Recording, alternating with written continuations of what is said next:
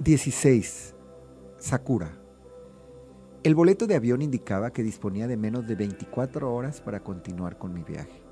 El aeropuerto donde tomaría el vuelo, el mismo en el que había aterrizado casi dos semanas antes, se encuentra en la ciudad de Narita, una de las 26 ciudades que forman este enorme asentamiento urbano. La densidad de población de esta región es de 15.000 personas por kilómetro cuadrado. En la recta final del viaje, experimentaba sensaciones agridulces. Por un lado, quería que este viaje no terminara y por otro, extrañaba a mis hijos, a mi familia, mis amigos, mi casa, mi trabajo. Siempre que realizo un viaje, bromeo con el hecho de que el lugar conocido se convierte en mi nuevo lugar favorito. Es innegable que cada lugar tiene su encanto particular. En esta ocasión, el país entero había superado con creces mis expectativas. Me impactó de tal forma que fue la inspiración para realizar este libro. Estaba dispuesto a disfrutar al máximo cada instante.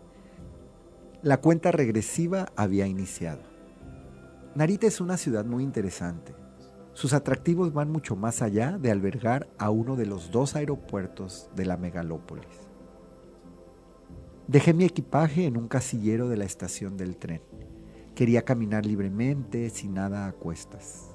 A 100 metros de la estación estaba la entrada al corazón de la ciudad, una ciudad ancestral y llena de cultura. Cientos de tiendas de artesanías, pequeños restaurantes, puestos de comida, pescaderías, templos budistas y sintoístas, antiguos manteones, kimonos, geishas, samuráis, monjes budistas, sables, el sushi más fresco que he probado en mi vida, cocineros que atravesaban con sus filosos cuchillos a las anguilas, cuyos trozos, aún en movimiento, iban a parar a un platillo tradicional. Estaban listos para ser ingeridos. El sonido de los tambores que ambientaba el lugar, conforme avanzaba, se escuchaba cada vez más cerca casi como indicando el camino a algún lugar. Me dejé llevar por ese llamado. Cuando me di cuenta, estaba al pie de una enorme escalinata.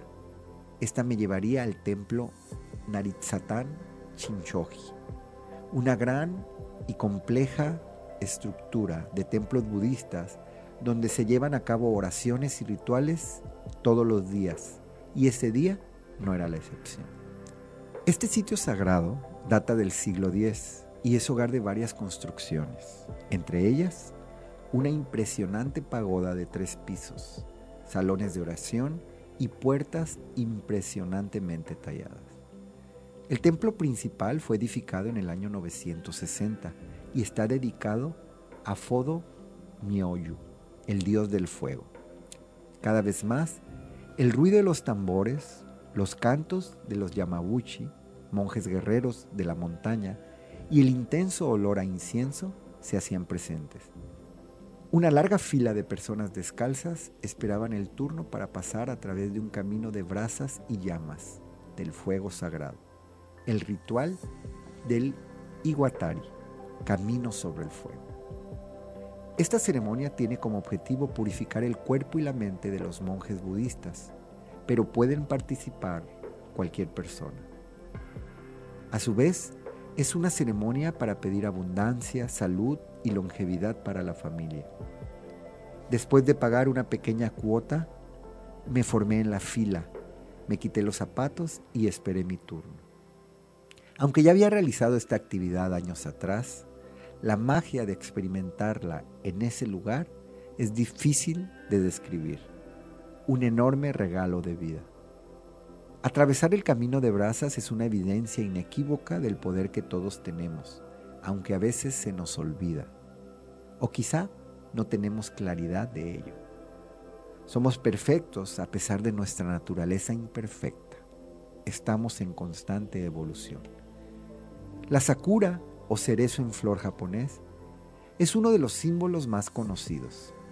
El cerezo florece durante la primavera se realiza el Festival de la Nami en su honor, puesto que es su flor más significativa durante esta los familiares y amigos se reúnen en los parques con cerezos bajo la sombra de los mismos, mientras celebran la aparición de las flores. Son un elemento simbólico común de esta cultura, donde tienen múltiples significados relacionados. La imagen de los pétalos de estas flores caídas en masa al principio de la primavera simboliza la belleza de la naturaleza y el valor que la fugacidad de la existencia otorga a la vida. Honran los pétalos que caen al piso, al igual que a los que se mantienen en las ramas. Honran y aceptan la totalidad. La aceptación de una belleza fugaz resulta inspiradora. Disfrutar los momentos como vienen, sin expectativas. Las abolladuras que llevamos como resultado de las experiencias de vida son recordatorios de esas experiencias. Aceptemos lo imperfecto, reparemos lo que está roto, encontremos la belleza de las fallas y sigamos avanzando. El minimalismo emocional no es para los adictos a la perfección, cuyos diálogos internos son del tipo de, ¿y si? ¿Es que? ¿La culpa es de los demás? O los que tienen muchas y muy buenas intenciones, pero que no se comprometen a convertirlas en acciones. Desde mi perspectiva, plenitud tiene que ver con incorporar a nuestro bagaje una serie de conductas que nos apoyen a hacer realidad la vida que queremos y desechar los que no lo hagan. El zapato que le ajusta a un hombre le aprieta a otro. No hay receta para la vida que funcione en todos los casos. Carl Jung